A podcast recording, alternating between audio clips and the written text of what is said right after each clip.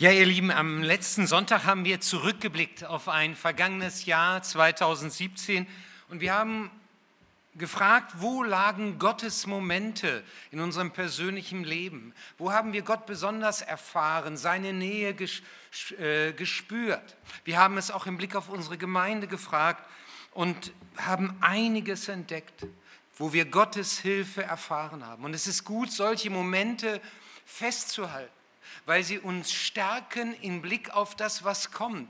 Wenn wir in Situationen geraten, die herausfordernd sind, dann sind solche Erinnerungen eine Hilfe, weil sie dir sagen, Gott ist mit dir. Wir haben einen großen Gott und Herrn. Wir haben Jesus Christus an unserer Seite und wir halten fest für dieses kommende Jahr.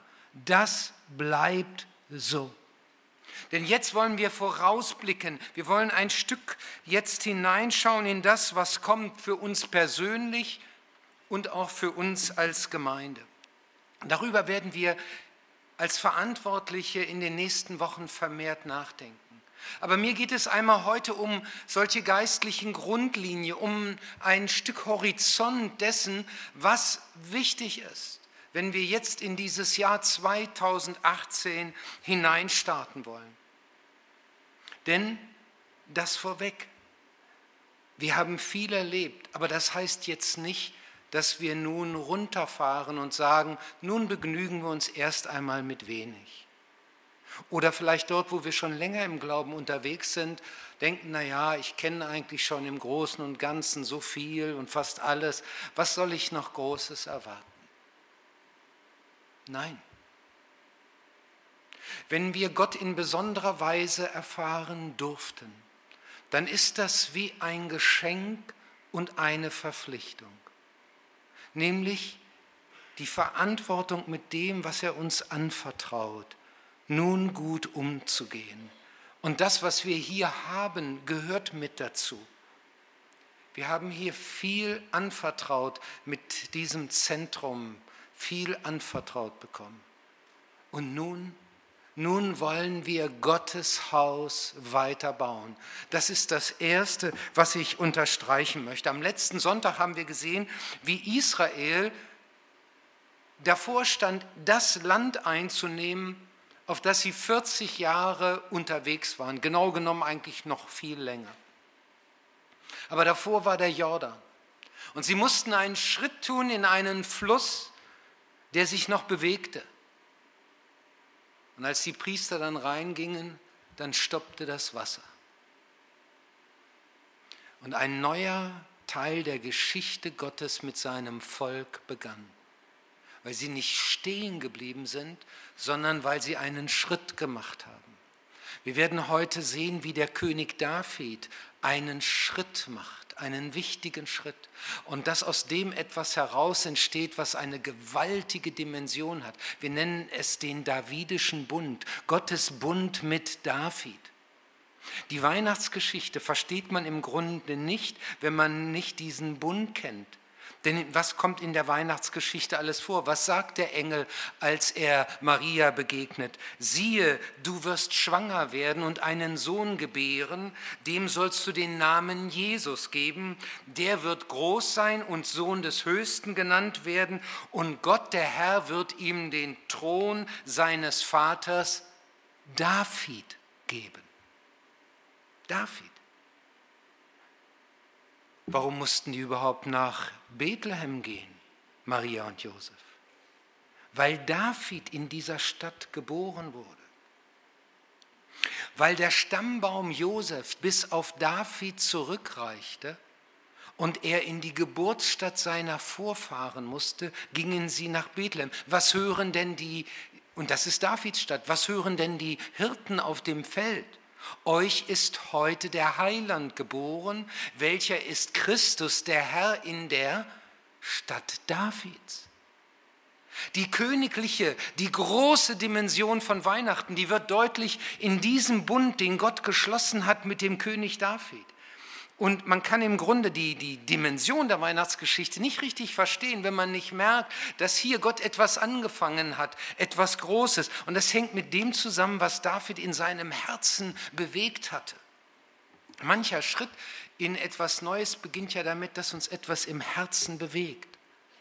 Vielleicht etwas, was uns sogar auch manchmal schwer fällt, was uns vielleicht auch irgendwie stört und wir denken darüber nach. Und daraus entwickelt sich etwas. Es kann dann völlig anders kommen, als wir in dem ersten Moment denken, als, äh, wo wir mit diesen Gedanken starten. Aber solche Impulse, die können uns helfen, einen nächsten Schritt zu gehen. Glauben heißt weiterzugehen und das wollen auch wir machen. David war da etwa 40 Jahre alt, als das geschah, was 2 Samuel 7 ausführlich berichtet und was ihr auch im Infoblatt als Kurzbericht sozusagen findet. Er hatte zehn Jahre als König regiert, sechs davon über Juda, dem Süden Israels. Und dann hatte er das Volk, das sich getrennt hatte, das Volk Israel, nämlich in Süden und Norden wieder zusammengefügt und hatte eine gemeinsame Hauptstadt ausgerufen. Und diese Hauptstadt, die lag genau zwischen dem Nordreich und dem Südreich. Das war sehr klug auch politisch, dass er es nicht einfach in den Süden hineinlegte oder in den Norden sondern dass er dieses, diese Stadt nahm, die er gerade vorher erobert hatte von den Jebusitern und sagte, das ist die Hauptstadt. Um einen gemeinsamen Mittelpunkt zu haben. Aber nicht nur einen gemeinsamen politischen Mittelpunkt, sondern auch ein Zentrum des Glaubens. Denn er holte dann die Bundeslade, die ja für die Gegenwart Gottes bei seinem Volk steht, wo die zehn Gebote drin waren, wo der, die im Allerheiligsten äh, drin stand, des damaligen Tempel, Tempelzeltes, muss man ja sagen, die holte er nach Jerusalem.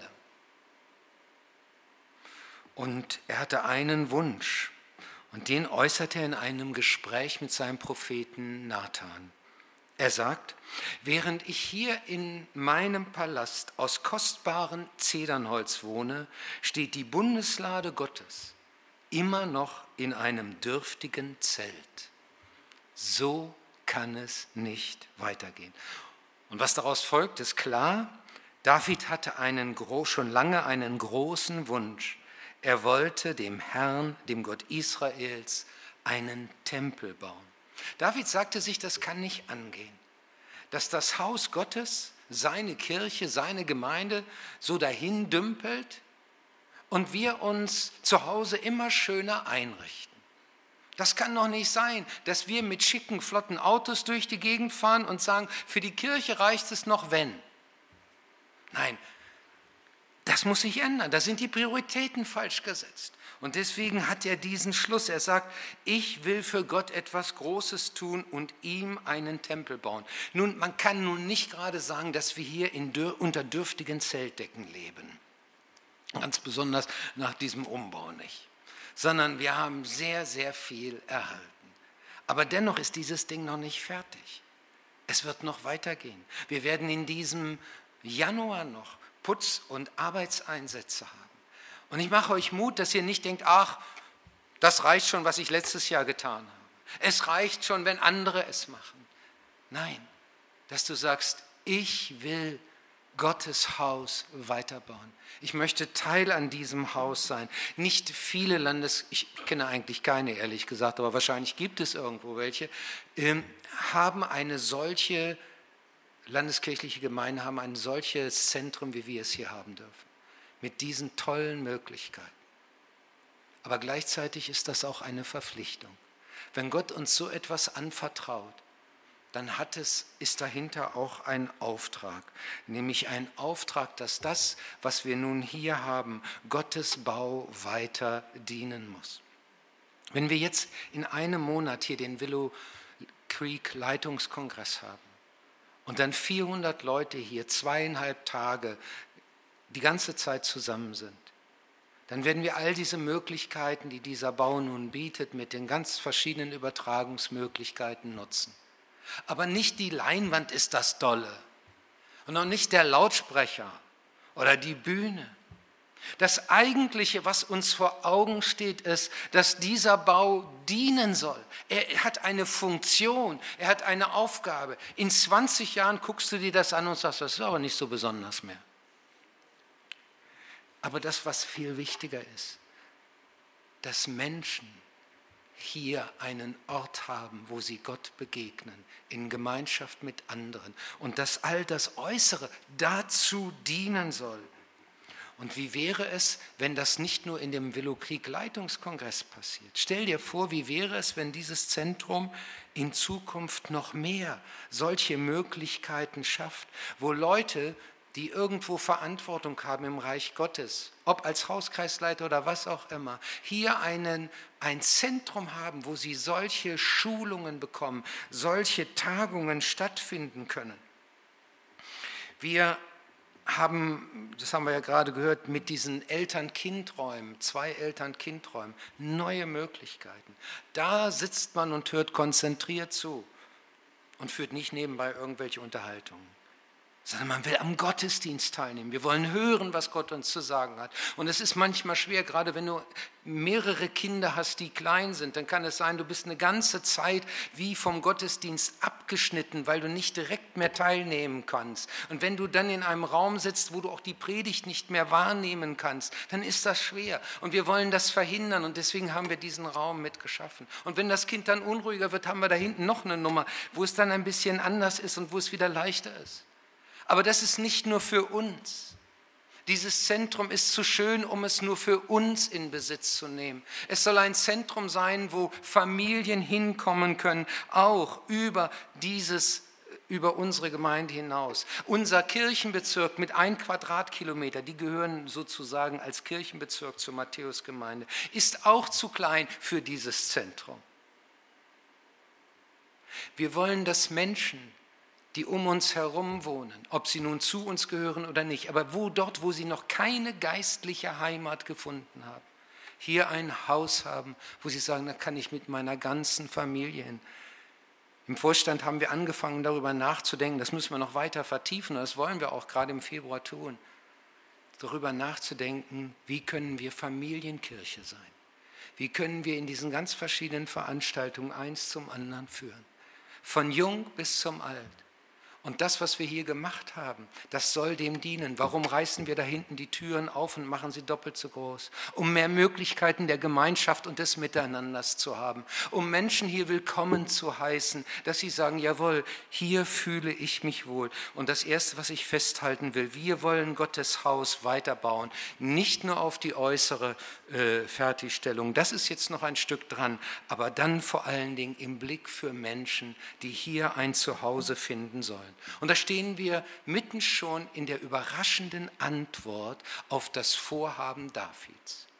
Als David das Nathan sagt, da antwortet der, Mann, das ist ein guter Gedanke, was du da vorhast. Gott ist mit dir. Sind wir ja auch mal schnell bereit zu sagen, jawohl, das ist der Herr und so weiter. Ähm, und ähm, dann passiert aber was. Ich weiß nicht, ob Nathan nur schlecht schlief, glaube nicht. Ähm, auf jeden Fall, mitten in der Nacht, auf einmal hat er ein Gesicht. Gott redet zu ihm. Und er sagt zu ihm, du, du musst noch mal zu David, dem König. Und du musst ihm was sagen. Und dann sagt er ihm, während dieser ganzen Zeit, sagt Gott zu David, habe ich von den führenden Männern Israels nur eines verlangt Sie sollten mein Volk weiden wie ein Hirte seine Herde. Nie habe ich von einem von ihnen, habe ich einem von ihnen vorgeworfen, warum habt ihr mir noch keinen Tempel aus Zedernholz gebaut? Ich habe dich genommen von den Schafherden, dass du Fürst sein sollst über mein Volk Israel. Und damit wird deutlich, David ich habe von dir gar nicht verlangt, dass du mir da ein tolles Haus baust, einen tollen Bau. Ich habe dich als kleinen Hirtenjungen berufen mit einem Auftrag. Und dieser Auftrag heißt, weide meine Schafe. Damit macht Gott deutlich, Menschen sind wichtiger als Steine. Menschen sind wichtiger als irgendein dolles Gebäude. Es geht ihm um Menschen vor allen Dingen. David, und dein Auftrag ist, sich diesen Menschen zuzuwenden und für sie da zu sein. Er soll ihnen dienen, so wie dieses Ganze auch den Menschen dienen soll. den Weg mit Gott zu entdecken und auf dem Weg mit Gott zu bleiben. Und deswegen wird sich auch unser Schwerpunkt in diesem Jahr 2018 verschieben, hin von diesen äußeren Dingen mehr wieder hin zu dem, dass wir Menschen dienen wollen, dass wir Veranstaltungen wieder in Veranstaltungen investieren. Und der Willow Creek Kongress gehört schon dazu. Auch das, was wir als K5 Leiterschulung gerade gehört haben. Gott hat jedem von uns Gaben anvertraut. Aber manchmal weiß man gar nicht, wie entdecke ich die Gabe. Ich weiß gar nicht, wenn ich jetzt hineingehen würde hier mitten äh, unter euch und würde fragen, sag mir bitte deine drei Gs, deine Gaben, deine Grenzen und deine Gefährdungen. Ob du wüsstest, was du sagen solltest. Aber ich denke, es wäre wichtig, die zu kennen. Wir möchten helfen, dass das, was Gott als Gabe hineingelegt hat in Menschen, dass es unterstützt wird, dass es gefördert wird. Und dafür ist dieses Programm, wo man mal drei Jahre lang vier Samstage im Jahr investiert und dabei noch dann von einem Mentor begleitet wird und das noch einmal reflektieren kann, was man gehört hat, um seine Gaben zu entfalten, um in Verantwortung im Reich Gottes mit zu übernehmen. Oder das, was gerade mit Leben finden startet. Was ist das anders als Investition in Menschen, in das Kostbarste, was dieses Universum mit hat, Gottes geliebte Geschöpfe.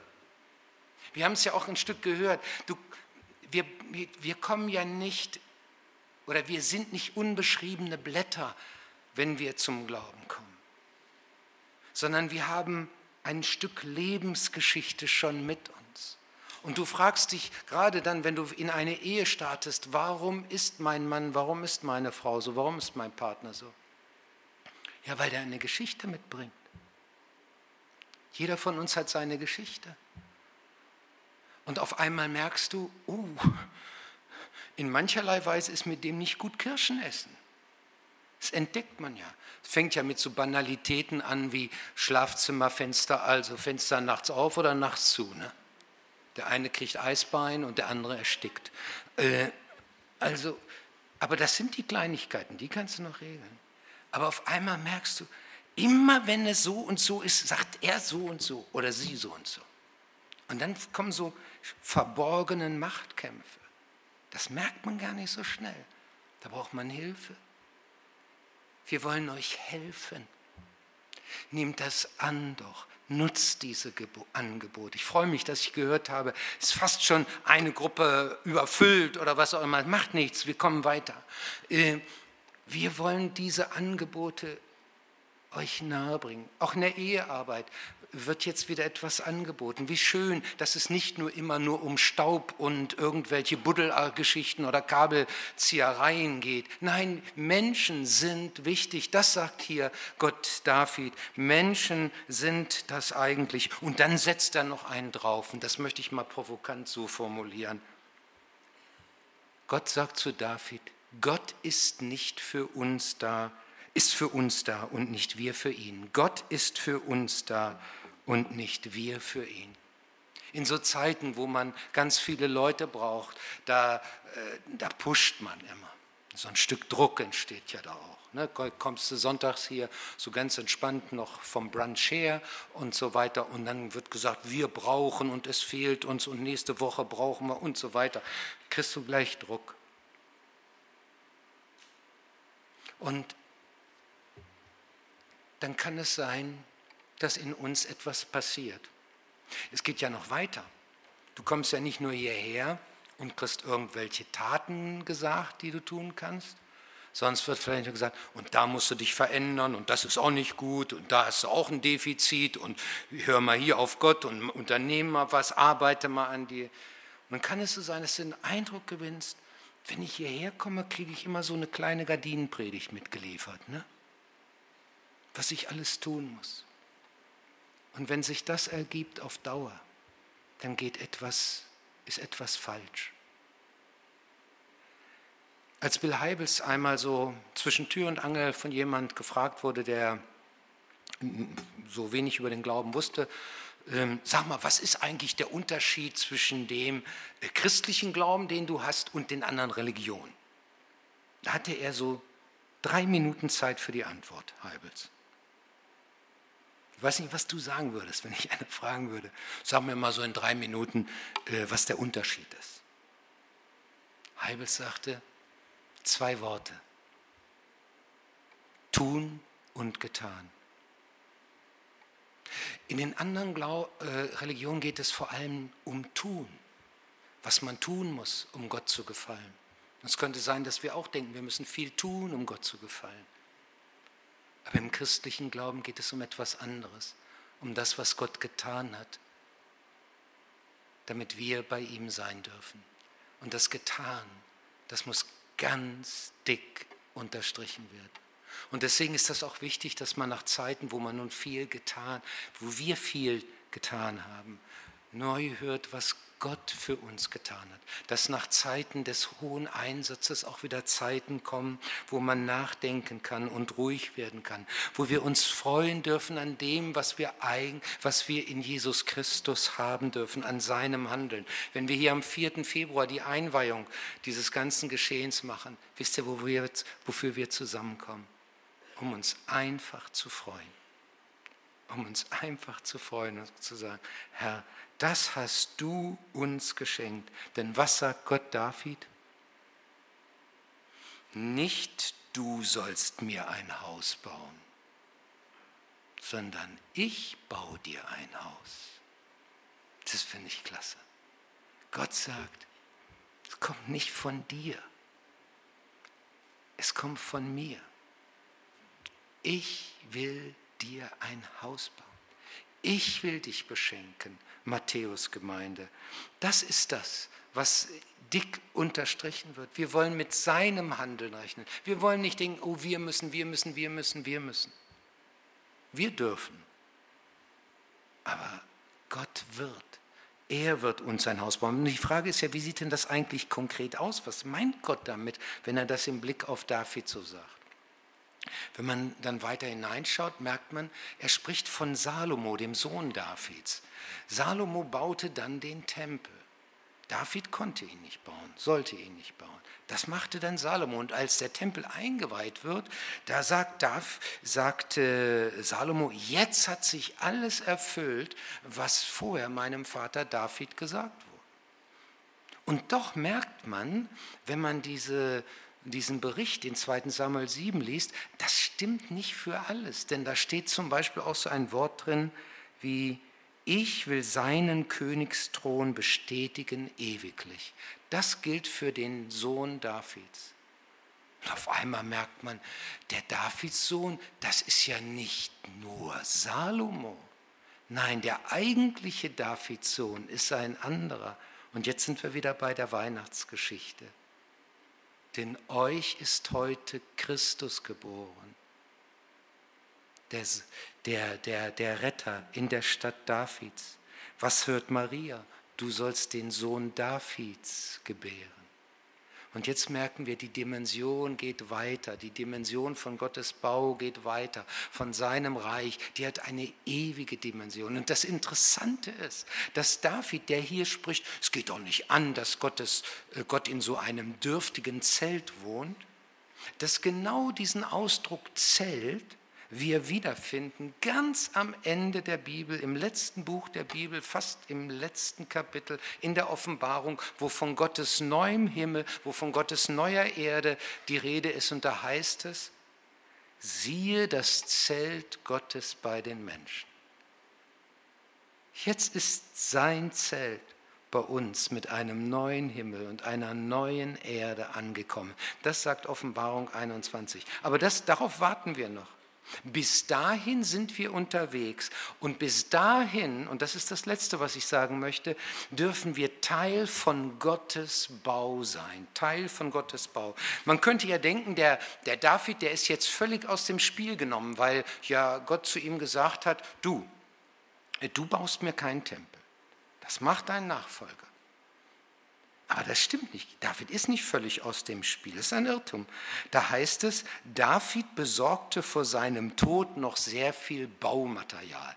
Der ließ Stämme aus dem Libanon kommen und woanders, wo es gutes Holz gab, andere gute Materialien, die holte er zusammen. Und das macht er dann sehr detailliert auch weiter. In 1. Chronik 28 heißt es, David übergab seinem Sohn Salomo den Bauplan für den Tempel. Darauf waren alle Gebäude des Tempelbereichs eingezeichnet. Und David hatte alles so geplant und gezeichnet, wie der Geist Gottes es ihm eingegeben hatte. Das finde ich stark. Es heißt hier, David, du baust mir keinen Tempel. Aber trotzdem ist David ein Teil davon. Er selbst hat das gar nicht mehr erlebt, wie sich das dann erfüllt hat. Und darum geht es auch manchmal gar nicht, dass wir es erleben. Man könnte ja auch manchmal so denken, was habe ich davon, dass das nun so und so ist. Vielleicht auch gerade mancher älterer Mensch, ja, was habe ich nun noch davon? Ne? Nein, die Frage ist nicht, was habe ich davon, sondern die Frage ist, was dient Gottes Bau? Manchmal sind wir nur diejenigen, die das Baumaterial hierher schleppen. Ich kann euch eins sagen, vieles, was hier geschieht, das treibt mich nicht persönlich. Da geht es nicht um mich als Lothar Bublitz. Das brauche ich nicht, ich als Lothar. Mir geht es um die Gemeinde. Was haben andere davon? Was hat Gottes Bau davon? Das ist das Ziel. Und deshalb investieren wir auch für die Zukunft hinein. Denn das ist das Eigentliche. Ich bin nur einer, der Baumaterial herschleppt vielleicht. Die Erfüllung mag ich gar nicht mehr sehen. Ich habe vor einiger Zeit mit jemand gesprochen, der im Hessischen in einer kleinen Baptistengemeinde ist. Diese Baptistengemeinde kämpfte seit den 50er Jahren ums Überleben. Es waren zu viele, um sie einfach zu schließen und zu wenig, um richtig voranzukommen. Und dann, dann passierte etwas. Die beteten um Erweckung. Sie beteten immer wieder, dass dieser kleine Ort dort im Hessischen doch von Gott irgendwie berührt wird und dass Menschen in ihre Veranstaltung kommen. Und was geschah? Nichts. Jahrzehnte beteten die, nichts. Dann eines Tages traf einer der Pastoren, Pastoren aus, äh, andere Pastoren aus Indien. Die sagten, wir möchten was für Deutschland tun. Ja, was sollen sie tun? Er schlug vor, der, dieser Pastor aus dem Hessischen, betet doch für unseren Ort. Und dann ließen sie sich, so gut sie konnten, Einwohnerlisten geben, da in Indien. Und so fingen einige Gemeinden in Indien an, nun für jeden Einwohner dieses kleinen Ortes zu beten. Und dann veränderte sich etwas. Es veränderte sich etwas in, dem, in der Ausrichtung der Gemeinde, in bestimmten Strukturen, im ganzen Gottesdienstgeschehen. Und Menschen kamen auf einmal. Ganz eigenartig kam, ohne dass man eigentlich so ganz groß was unternommen hatte. Und im letzten Jahr, in 2017, haben sie neue Räumlichkeiten bezogen mit 500 Personen. Und nun? Nun denkt man, wo liegt hier der Schlüssel? Das denken jedenfalls Gemeindeleiter und Pastoren. Nämlich könnte es sein, dass ich auch einen indischen Pastor brauche, der solch eine Powergemeinde hat, die so richtig boah, beten kann. Und der, der, das Geheimnis dahinter ist ja, wenn ich den Schlüssel habe, dann stecke ich den bei mir in der Gemeinde auch rein und mache einfach, boom, geh auf Start. Ne? Und dann geht es los. Solche Schlüssel suchen Gemeindeleiter. Aber ich frage mich, ob das wirklich der Schlüssel war. Kann es nicht sein, dass genauso der Schlüssel in dem Baumaterial lag, der Gebetsveranstaltungen, die vorher jahrzehntelang gebetet haben, aber es nicht gesehen haben?